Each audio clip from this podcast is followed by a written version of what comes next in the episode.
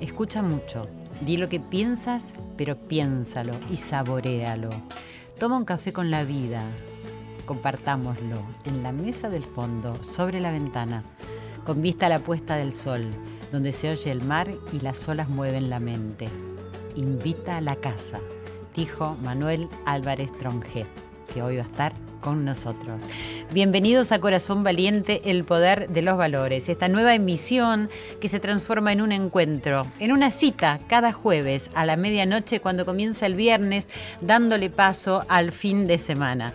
Un encuentro de corazones, de corazones valientes, decimos acá. ¿Por qué? Porque tienen ganas de vivir la vida de una manera verdadera, afrontando los problemas y las dificultades, pero sabiendo que hay un camino para recorrer con esperanza, sea lo que sea que esté pasando en este mundo. Un encuentro verdadero que no oculta esto que está sucediendo, sino que nos da la posibilidad de reflexionar sobre lo que se puede hacer con aquello que nos hace sufrir y sufrir tanto, ¿cierto? Y entonces caminar por una ruta que renueve esa esperanza. Sí, acá en Radio Nacional, la radio de todos, instamos a este encuentro insistimos en la reflexión, en la autoindagación y en la educación como fuente de toda sabiduría para ponernos en acción. Y vieron que siempre hablamos en este programa de reflexionar, que es un poco como filosofar, si se quiere, ¿cierto? No eludir las preguntas que el simple hecho de vivir nos traen. Por ejemplo, ¿qué es el destino? ¿Qué será de mi vida mañana? ¿Existe la suerte? ¿O yo tengo que hacer todo? ¿El esfuerzo? ¿Qué es el amor? ¿Amo la vida? ¿Dónde estarán esas preguntas? ¿Dónde estarán esas respuestas? ¿No? Y no hablo de estas preguntas y respuestas aisladas, sino insertadas en la vida y para la vida. Aprender a pensar tiene sus raíces en darse cuenta lo que habla el corazón, lo que vibra ahí dentro. Siempre la propuesta, ustedes saben, para mí, lo que yo aprendí, lo que hice carne, son las tres C. Eso es fácil de aprender. El corazón, la cabeza y el cuerpo. Primero manda el corazón, después la cabeza elabora el pensamiento y por último el cuerpo realiza la acción. Si esto sucediera siempre, al menos creo que habría coherencia, coherencia de palabra, pensamiento y acción, ¿cierto? Y bueno, todo esto me lleva al propósito de estos encuentros que tenemos aquí en Radio Nacional, donde con nuestra producción a cargo de Irene Rust, que está por allí, que ahí me, me dirige una mirada, y Ale Segade, nuestros queridos productores que está a su lado, y hoy estamos con Diego Rodríguez en la operación técnica. Les agradezco mucho. Con todos ellos buscamos tomar conciencia de la importancia de la práctica de los valores. Esto conlleva educarnos, y no solo a los niños y a los adolescentes, sino también a los adultos, ¿cierto? Estoy convencida que es la falta de educación o una educación equivocada la que agudiza la violencia, la inseguridad, los abortos de los que hemos hablado en este programa, la pobreza, sin duda. ¿Qué se puede hacer? ¿Es acaso la toma de conciencia que no está siendo suficiente o será que faltan más personas que se pongan en acción? ¿Qué sucederá con los adolescentes que no solo adolecen en esa etapa de sus vidas de dirección, guía, conocimiento, sino que tendrán que salir pronto, muy pronto a trabajar y armar una vida, una vida fructífera, feliz? ¿Están pensando en ellos? ¿Estamos pensando en ellos? ¿Y en los niños que los anteceden? ¿Qué pasa con, con los docentes, con los sistemas? Las pruebas a aprender y otras dieron suficientes testimonios que estamos con luz roja, ¿cierto?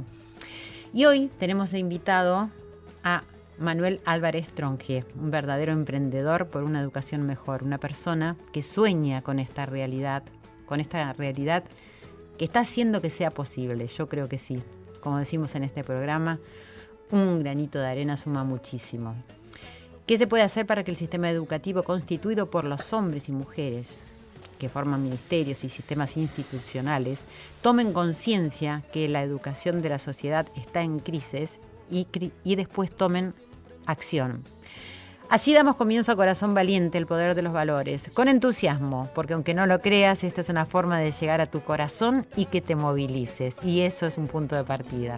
Antes que nada, quiero agradecer a todos nuestros seguidores, a nuestra familia de Corazón Valiente, que me alentaron tanto en mi estreno en el Cultural San Martín del martes pasado con el ocaso de un estafador, una obra de la que ya hemos hablado acá, que muestra claramente lo que sucede hoy en día cuando se pone en juego la codicia, la sed del poder, el engaño, se ciegan las personas, ¿no? ¿Qué pasa? Siempre hay sufrimiento, es ineludible. Una versión de Borkman, una obra de Ibsen. Gracias por apoyarme, gracias por apoyarnos siempre en Corazón Valiente, queridas Joelitas, el club de fans de Joel que está sonando detrás de mis palabras, como siempre, a mi querido Joel Ansaldo, su familia, a toda la gente de la República Argentina, de todas las provincias que me escriben, a toda la gente de distintas partes del mundo, como digo siempre, de Latinoamérica, también de España, de Australia, de New Jersey, no los puedo nombrar a todos, pero escríbanme, porque en este momento tengo mucho trabajo y quizás no pueda contestarles a todos, pero ustedes saben que en tiempo y forma lo hago. Pero mientras tanto me ayudan, me incentivan y sé que son más corazones que se suman al nuestro.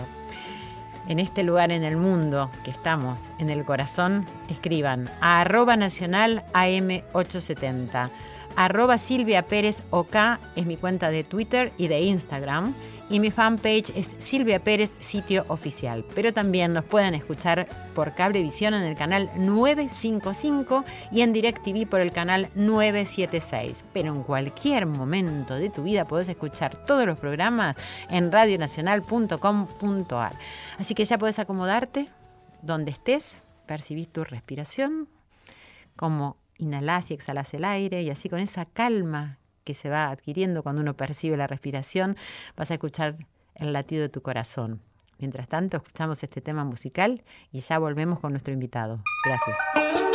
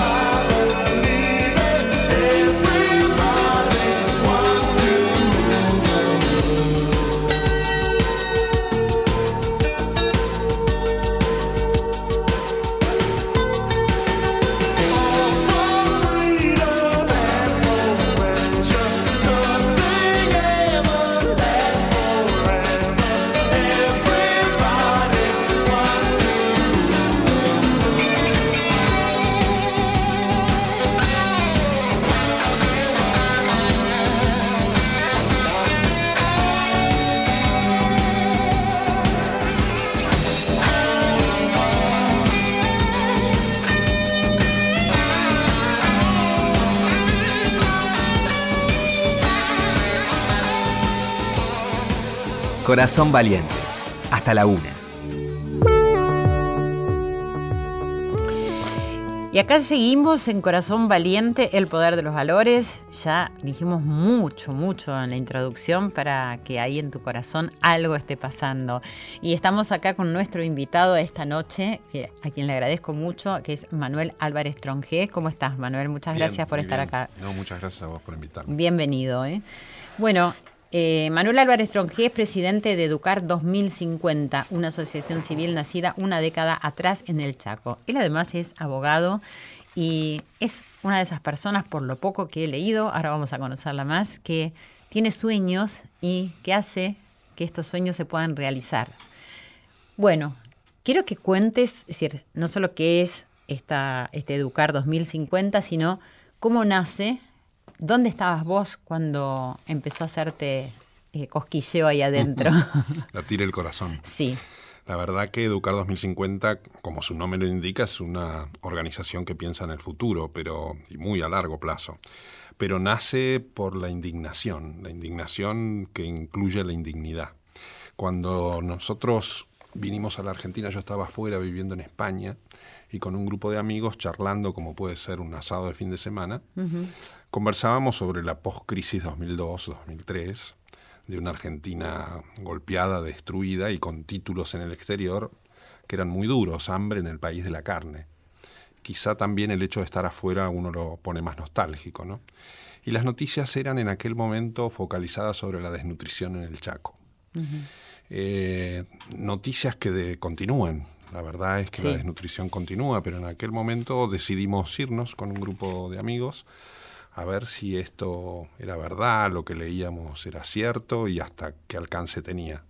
Y nos dimos cuenta que todo. Perdóname, decidieron venir acá a Argentina. No, yo, yo vine acá, este, había unos amigos de acá, de Argentina, nos fuimos, la primera vez fuimos tres, después fuimos cinco y después diez. Pero no, es, decir, no es que viniste directamente acá a instalarte, sino que viniste a ver. No, no, no, estaba viviendo afuera. Por estaba viviendo afuera. En España. En España, en Madrid. Y, y bueno, este, me vine para acá y un viaje, me fui para Tres Isletas Tres Isletas es a 200 kilómetros de resistencia y es la puerta del impenetrable chaqueño. Las noticias de ahí eran desnutrición, muertes, hambre. Y la verdad que todo lo que vimos era verdad multiplicada por la realidad, es decir, cuando uno la palpa, este, se adueña de ese dolor, ¿no? Y nos dimos cuenta que nosotros este, fuimos muy soberbios, fuimos a, este, a decir, bueno, ¿qué, qué necesitan? Mm. Y muchas veces nos respondieron, no, nosotros no necesitamos mucho, a lo máximo necesitamos que nos acompañen en un sueño. Y a partir de ahí, que fuimos con más este, continuidad, nos dimos cuenta que la educación era el camino. ¿Por qué? Porque empezamos a ver, a irnos de Tres Isletas, que es un pueblo chico, a lo que eran este, Monte Quemado Chico, lo que eran los lugares, las parcelas de, de, digamos, de educación rural, donde empieza el impenetrable. Y nos dimos cuenta que la educación era mucho más que una, un pizarrón y una tiza. Eh, la maestra era mucho más que una directora.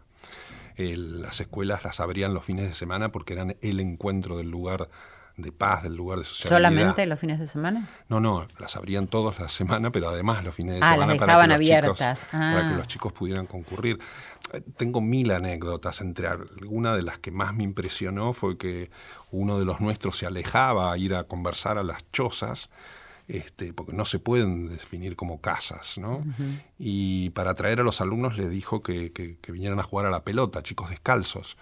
Y uno de ellos le preguntó, ¿pelota? ¿Qué es una pelota? ¿En, el país del fútbol, ¿no? ¿Un chico de este, cuántos años? Y tendría seis años.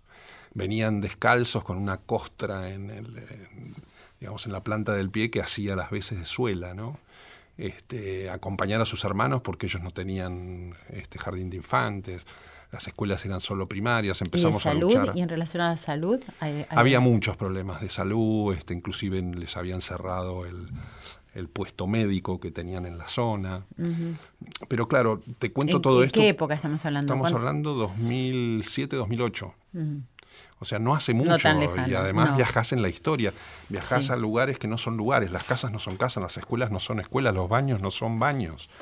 Eh, las aulas tenían, este, por ejemplo, una, en una de las escuelas teníamos 10, 20, 30 al principio que ayudábamos, tenía un techo este, uno entraba y decía, ¿qué, ¿qué, es lo que pasa acá? Y era el olor del pis de los murciélagos. Era una sala de jardín de infantes. Parece increíble. Los baños, este, se, eh, como que la tierra se los comía por las inundaciones, o si iban para abajo eran baños afuera, que no son baños, eran letrinas.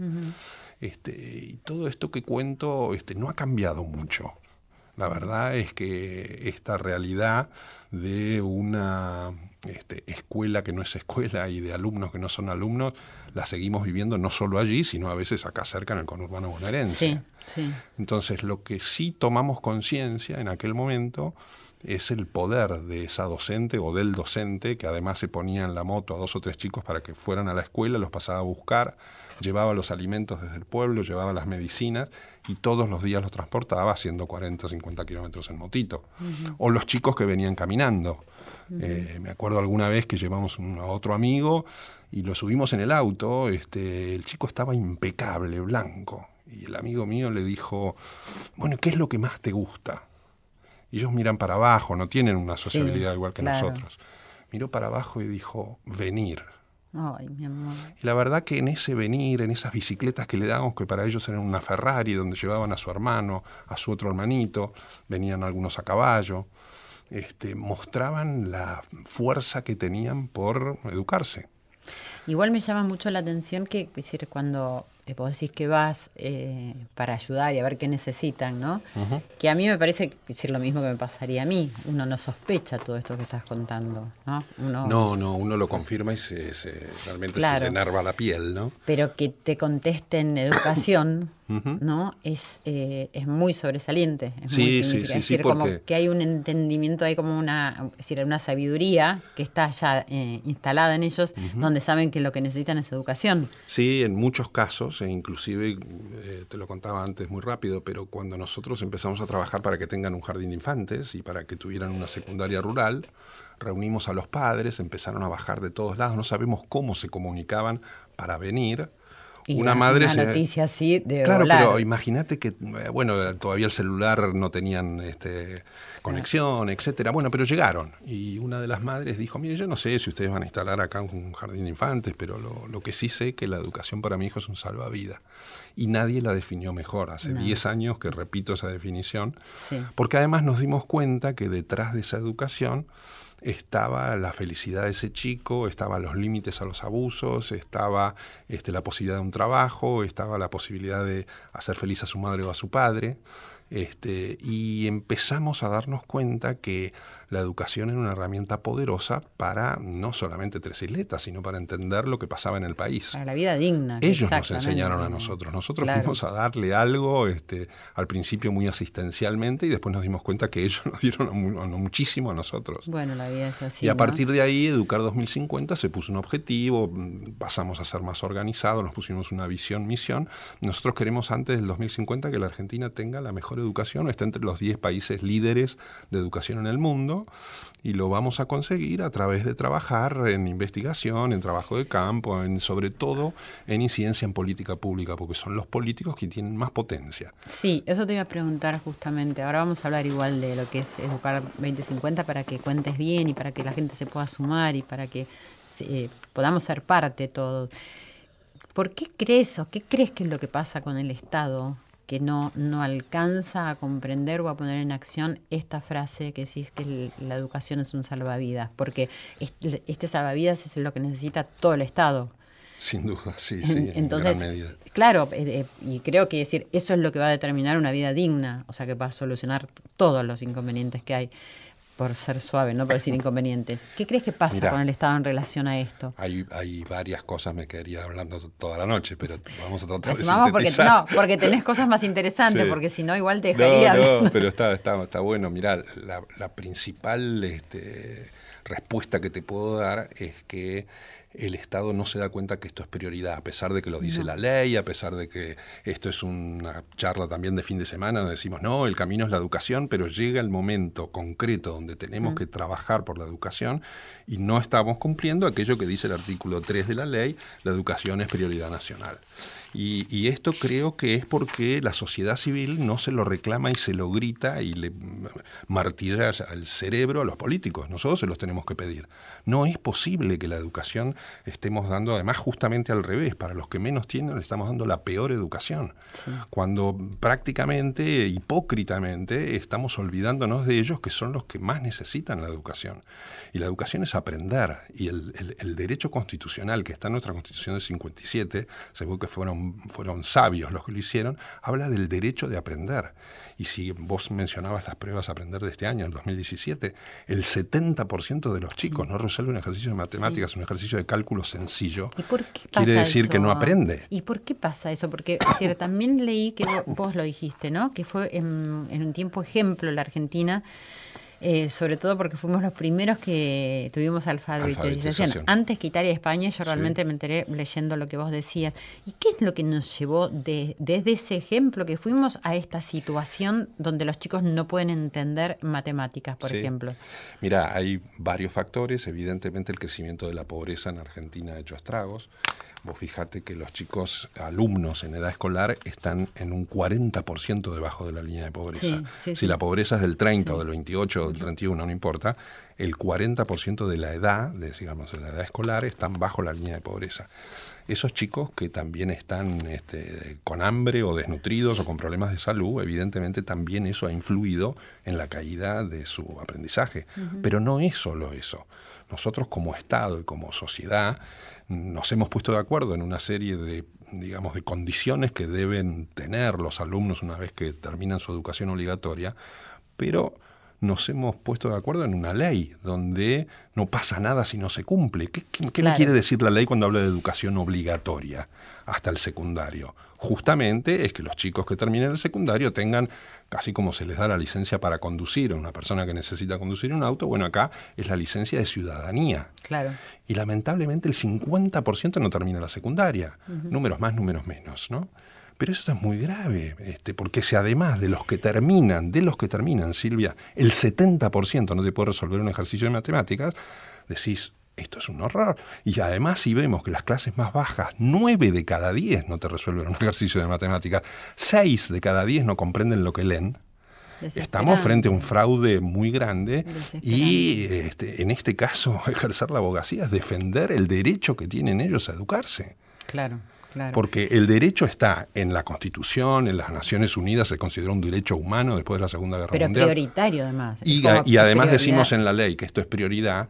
Este, yo le preguntaría a, todos los políticos qué significa esa prioridad. Esa mm. prioridad significa invertir, significa monitorear, significa un plan de educación para seguirlo y para mejorar. Sí, yo pienso siempre que hay un tema con con toda esta gente, todas estas personas, todos estos ciudadanos que conforman las instituciones que nos están gobernando, que también necesitan educarse y que no toman esta conciencia y, que quizás un poco, bueno, como lo que hablaba de, las estafas, ¿no? En relación a la obra de teatro, es decir, cuando uno se ciega y cree que está defendiendo una causa y realmente no está mirándose, no, no, está mirando qué es lo que está haciendo uno. Y yo, es decir, trabajando en el programa de educación para padres y familia me doy cuenta que más allá de educar a los chicos, eh, realmente nosotros los adultos también necesitamos educarnos. O sea, empecemos a mirar a, primera persona porque eh, hay una frase muy famosa de un filósofo marina español que dice, para educarse necesita toda la tribu.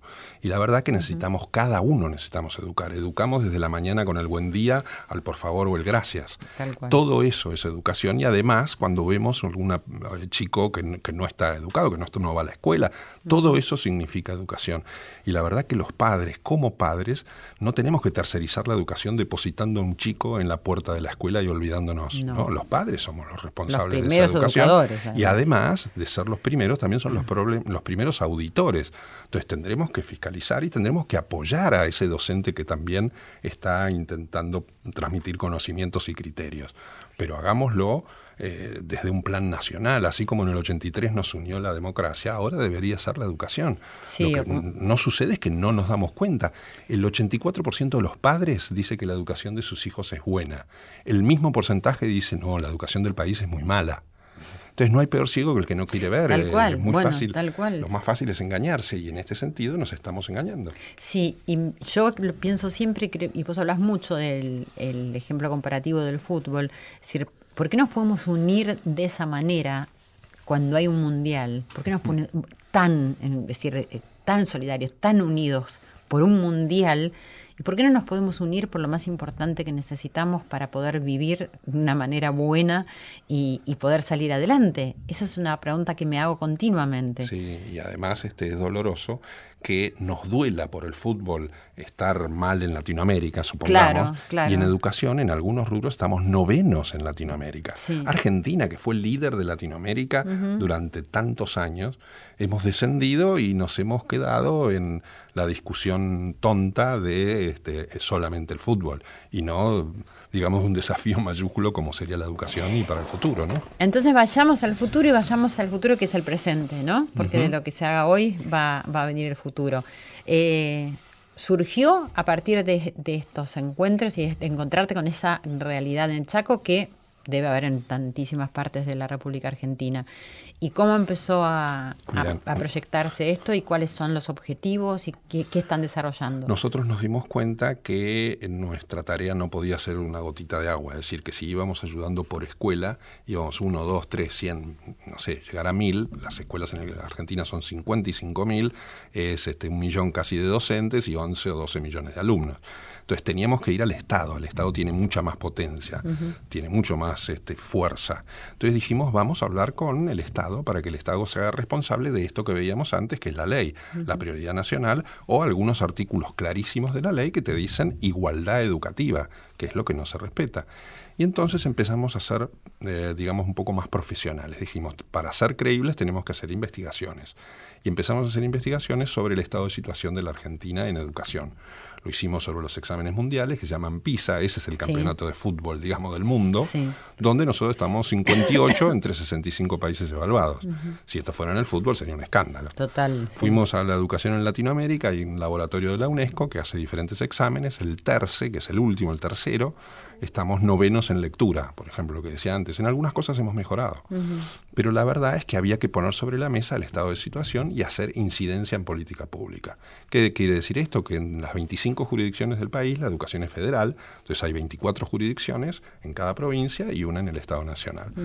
Tenemos que estar, tenemos que hablar, tenemos que hacer lo que nosotros le llamamos foros o, o preforos. Vamos por el interior hablando de estas cosas. Hay mucha gente que sabe, hay mucha gente que trabaja bien y hay mucha gente que trabaja que no trabaja bien. Entonces nosotros tenemos que levantar la voz y hacer que la sociedad reclame. Y la verdad que nuestro gran objetivo es que no seamos 60.000 eh, seguidores o este 80.000. Seamos 40 millones. Que esto, este, seamos todos. Seamos todos y nos unamos y que yo creo que el gran trabajo que tenemos que hacer es por un consenso nacional entre las autoridades, los este, sindicatos que representan a los docentes, los padres de familia, las organizaciones de la sociedad civil y el mundo académico para ponernos de acuerdo en dos, tres, cinco puntos donde digamos esta es la dirección y tengamos un plan. Un punto de partida. Y por supuesto vamos a tener que darle prioridad a esta desigualdad educativa que hablábamos antes porque es lo que más duele. Digamos, nosotros tenemos que trabajar ahí muy fuerte, como han hecho países vecinos, porque no me quiero comparar con Finlandia o con Singapur. No, claro. Este, lamentablemente me tengo que, en, Latinoamérica hay un problema. Nosotros lo sabemos, formamos parte de una red latinoamericana, pero sabemos que están haciendo sus deberes y Chile nos ha pasado por arriba, nos ha pasado Colombia, nos ha pasado Brasil. Sí. Entonces, eh, argentinos a las cosas. Esta planificación, estos foros, es decir, ¿ya se empezaron a hacer? Sí, sí, este, vamos por el décimo año. Entonces nosotros lo ¿En hacemos distintas provincias las en hacen? distintas provincias ahora. ¿Con los Nosotros- gobernadores? Sí, invitamos a los gobernadores y a los ministros de educación de cada una de las provincias. El, el último en el interior, en Mendoza, vinieron siete ministros de educación de las provincias aledañas, de Cuyo y del norte. Ahora vamos a hacer uno en Rosario el 28 de mayo, vamos a hacer el 25 de julio en Salta, el Foro Norte, y el Foro Sur en Neuquén sobre principios de septiembre. Y además el Nacional el 9 de noviembre. Ok, acá estamos en Radio Nacional. A mí me parece importantísimo lo que estás diciendo.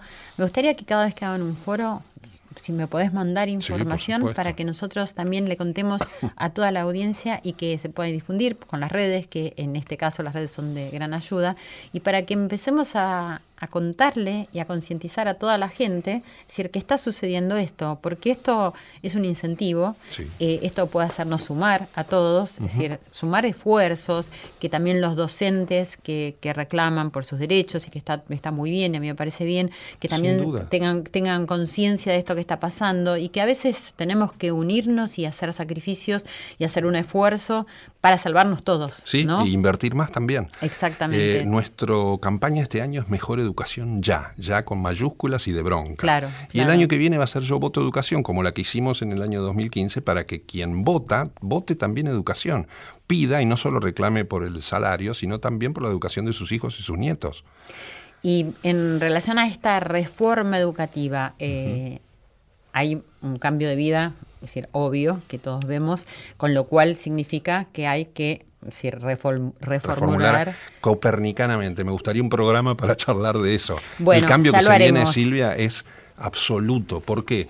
Porque cambió la vida y se educa para la vida, entonces hay que educar distinto. Las competencias son diferentes, el celular es un aparato que nos ha conmocionado a todos, ya no es un teléfono, es una computadora potentísima. El saber está en el acceso a un clic, no un docente que era el dueño antes del conocimiento.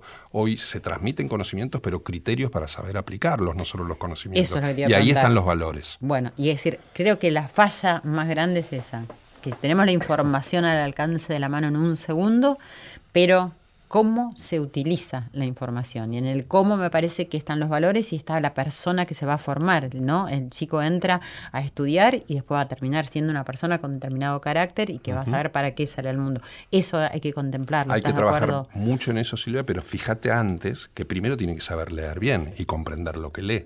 Seguro. Y también hacer los cálculos matemáticos o los científicos mínimos. Entonces, eso es una eh, formación que hay que trabajar para que el chico aprenda. Hoy el verbo es aprender.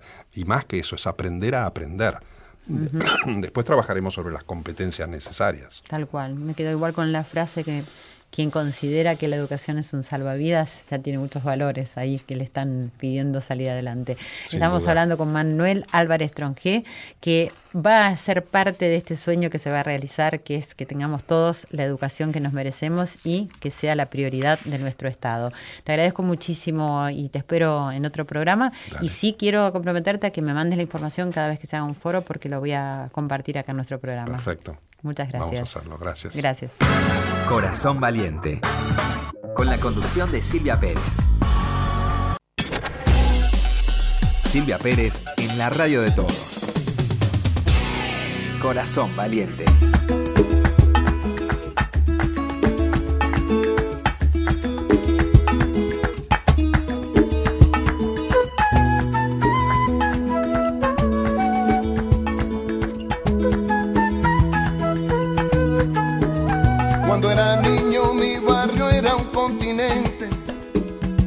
Cada calle un camino a la aventura. En cada esquina una memoria inolvidable, en cada cuarto una esperanza ya madura. En nuestros viajes de ida y vuelta a los luceros, fuimos piratas, saltimbanquis y vaqueros. Nuestra pobreza nunca conquistó el dinero, pero en las casas nunca se rindió el Me iba a la cama con la fe del que ganó, me despertaba con la paz del que aprendió.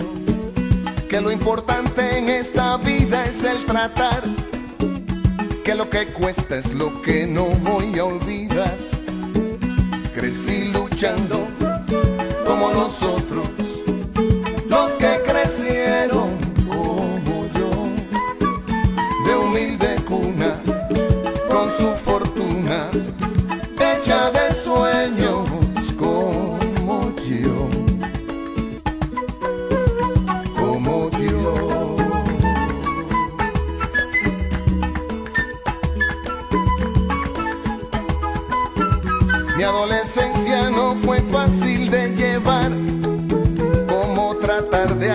zapato al caminar.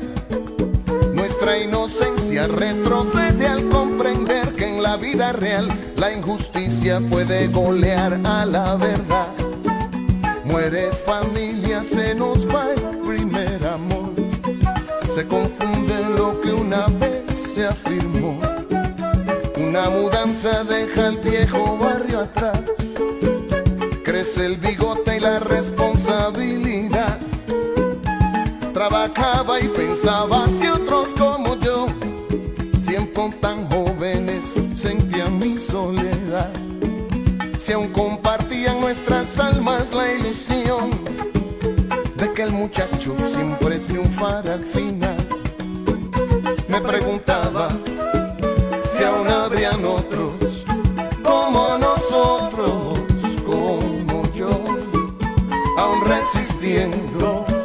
aún sin rendirse, aún recordando como yo. Corazón Valiente, segunda temporada en Nacional.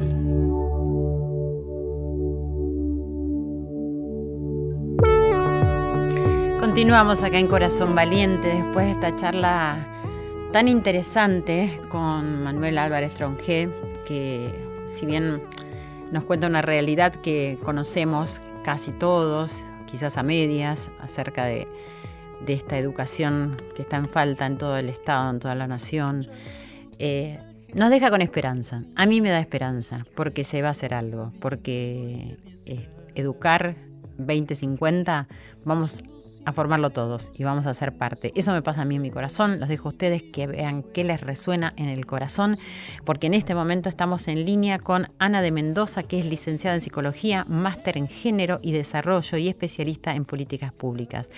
Es representante adjunta de UNICEF Argentina. Buenas noches, Ana, ¿cómo estás? Hola, ¿cómo estás? Gracias por invitarme. No, muchísimas gracias a vos por atendernos. Bueno, el tema del programa es la educación, siempre la conciencia de eh, la práctica de los valores como algo fundamental para la educación. Sé que están con una campaña que se llama La máquina del futuro, que nace entre muchas preguntas. Una de ellas es, ¿qué será de la vida de los y las adolescentes del futuro en la Argentina? ¿Cierto? Sí, dijéramos que la, la, campaña es un poco un recurso comunicacional para decir cuál es la situación un poco de los adolescentes ahora y cuál es el futuro si no hacemos nada, ¿no? Uh -huh. ¿Y cuál es esta situación?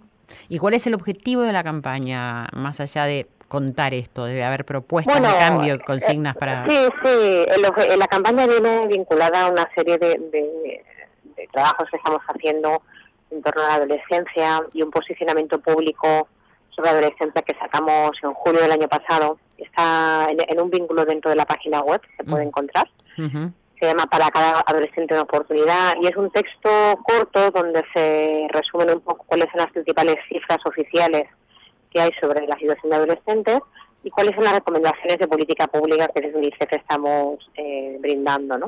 Uh -huh.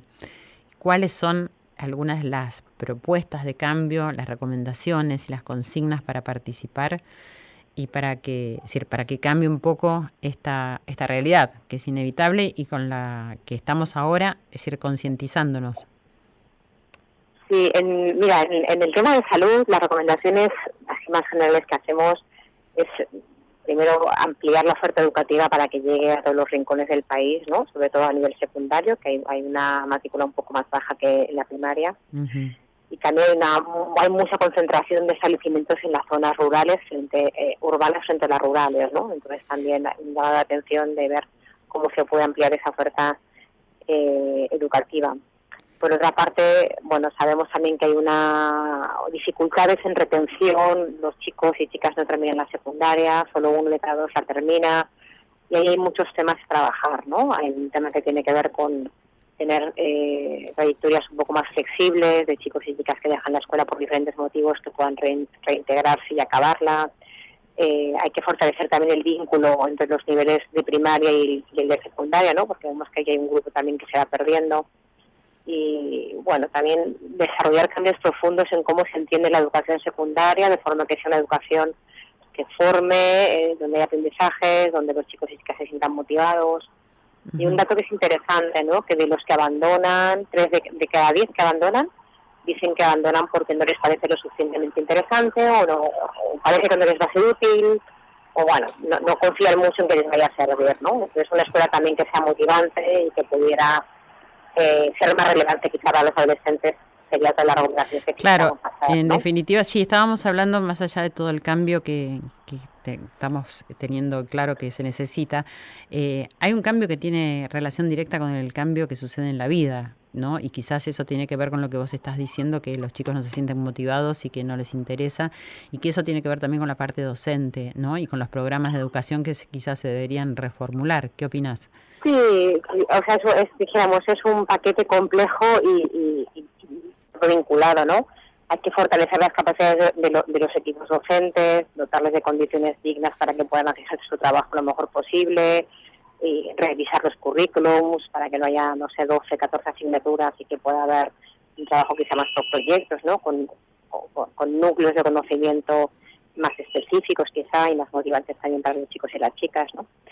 Eh, hay que también fortalecer a las direcciones y a la supervisión de las escuelas y bueno, yo creo que también hay que fortalecer y no dejar la escuela sola, ¿no? Muchas veces la escuela se dijéramos que se le asigna un montón de cosas que además de, de enseñanza aprendizaje se espera de la escuela y yo creo que hay que fortalecer también otros circuitos, otros sistemas, el sistema de salud, eh, el vínculo con, con, la inserción laboral después, ¿no? El sistema de protección, entonces bueno.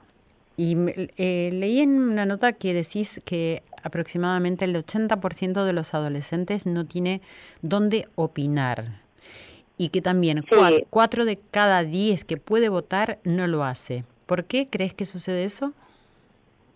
Bueno, hicimos una... No hay muchos datos sobre la participación de los adolescentes, pero los, poco que, los pocos que hay muestran, dijéramos, primero, poca oferta, eh, muchas veces vinculada al quintil económico donde uno pertenezca, ¿no? Entonces, cuantas más posibilidades económicas eh, tienes, más posibilidades de participación en diferentes asociaciones. Eh, y yo creo que hay unas ganas de participar, pero muchos piensan que hay pocos o que no hay espacios suficientes para expresar sus opiniones, ¿no? La verdad es que eh, hicimos una encuesta cortita con, con una muestra de varias provincias y sí los adolescentes se muestran preocupados por temas que son relevantes para ellos, como puede ser eh, la inserción en el mundo laboral o la, la educación, pero cuando se les pregunta por la desconfianza que tienen, tienen desconfianza hacia las instituciones públicas, tienen algo más de confianza hacia las universidades, dijéramos, eh, eh, son conscientes de quienes tienen que garantizar sus derechos es el Estado y sin embargo eh, hay poca confianza, dijéramos, ¿no? Tienen poca confianza y decís que no tienen dónde opinar. ¿Dónde sería el ámbito donde ellos pueden opinar y donde pueden interactuar y sentirse que pueden ser parte de esta sociedad en la que empiezan mm. a, ser activos? Bueno, la verdad es que en todos los ámbitos deberían opinar, ¿no? Principalmente los que les atañen a ellos, o sea, en las políticas educativas que les atañen a ellos, deberíamos escucharles para ver qué opinan de la educación, cómo debería ser las políticas eh, también de salud, de prevención de embarazo, de prevención de, de, consumos de alcohol o de otras drogas, ¿no? En todo deberían participar ellos. Yo creo que hay espacios más o menos naturales como son los consejos de participación de las escuelas, pero hay otros múltiples que se podrían también tratar de potenciar, ¿no? A nivel de barrios, a nivel de ciudad, eh, consejos, dijéramos que fueran claro, asesores o Quizás si existieran estos espacios eh, se evitaría, por ejemplo, la toma de las escuelas, porque la toma de las escuelas parece ser como una forma de reclamo de que no tienen dónde participar y dónde opinar. Entonces, no sé. No sé, la, verdad es que yo creo que deberían tener derecho, tienen derecho a participar en todos los ámbitos, ¿no? Entonces, lo más natural es, dijéramos, en la escuela, que es donde están muchos, pero no, no, no todos, dijéramos, pero hay otros lugares donde también podrían, deberían ser capaces de definir eh, los presupuestos municipales donde van, o las instalaciones deportivas, o los, los, recursos culturales, ¿no? Quiero decir, hay que dejar de considerarles como, como sujetos pasivos y sí como sujetos activos y sujetos de derechos, ¿no? porque tienen eh, más derechos que los adultos. Sí, creo que tienen derechos como tenemos todos y creo que si volvemos al, a la raíz de la cuestión, que es quizás que la falta de educación como corresponde es lo que hace que eso no se pueda hacer de, la manera que debería, ¿no? Es decir, en, en, paz y donde cada uno tenga su voz y que se pueda después llegar a una conclusión y alguna propuesta. Pero bueno, todo tiene que ver con el mismo círculo de la educación. Con la campaña eh, Yo vi el futuro, ¿Qué es lo que están presentando? ¿Está la encuesta de los adolescentes? No, la campaña de Vi el Futuro es, dijera, un recurso comunicacional para hablar del presente. Estamos presentando los datos más actualizados oficiales que hay sobre adolescentes, que tienen que ver con educación, salud, salud sexual y reproductiva, trabajo infantil, eh, protección social, violencia, justicia juvenil, eh, participación en todos estos ámbitos estamos seleccionando un poco cuáles son los datos principales y cuáles son las recomendaciones que hacemos, ¿no? el objetivo final es, es llamar un poco, hay dos objetivos, ¿no? Uno, eh, la necesidad de que haya políticas públicas para los adolescentes, donde ellos sean protagonistas también, pero que el Estado asuma que tiene que tener políticas públicas integrales hacia los adolescentes. Y la segunda es también tratar de modificar un poco ese estereotipo, esa imagen negativa que tiene la sociedad de los adolescentes, ¿no? Muchas veces eh, reflejada en los medios de comunicación también, por una imagen más positiva de, bueno, primero son el presente, además van a ser el futuro de este país. Sin duda, el presente. Hay que darles eh, las oportunidades, la protección y los derechos que, la Constitución les garantiza, ¿no? Y cuidarlos, claro. ¿Y se ha contemplado en, en todo esto, por ejemplo, el consumo descontrolado que hay de la pornografía en los niños y en los adolescentes? No hemos buscado el dato, imagino que hay algún dato oficial en algún lugar, la verdad es que no lo hemos mirado, hemos estado, sí tenemos una línea de trabajo importante sobre, sobre la participación digital de los adolescentes, el buen uso de Internet, un estudio que hemos sacado con la, con la London School of Economics que se llama eh, Kids Online, ¿no? los chicos en línea, donde habla un poco de las a qué edades se inician y quizás motivo de otra entrevista, pero bueno, es un recurso que está disponible también en nuestra página web. Eh, no hemos trabajado el tema de pornografía como un dato concreto, pero bueno, no sé si hay una fuente oficial tampoco, tendríamos que buscarla, la verdad. Ok. Bueno, y por último te pregunto, ¿cómo está participando el Estado en relación a todos estos problemas educacionales, sociales?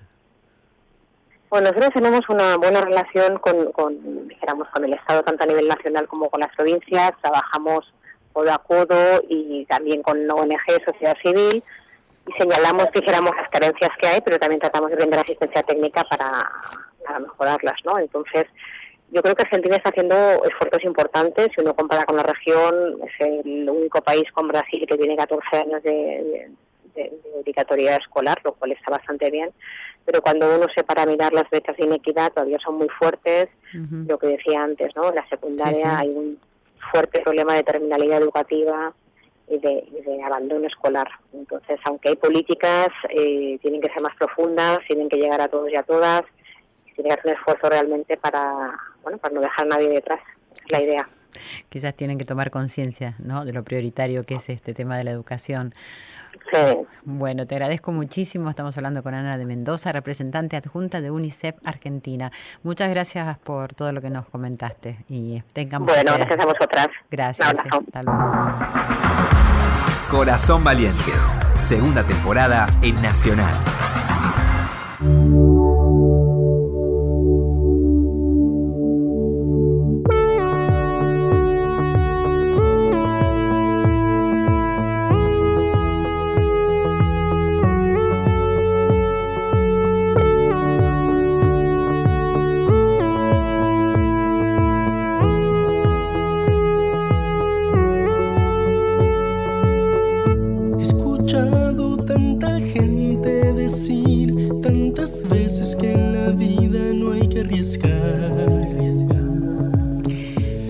Avances cambian la vida y hay que educar para la vida, si no, no estamos educando bien.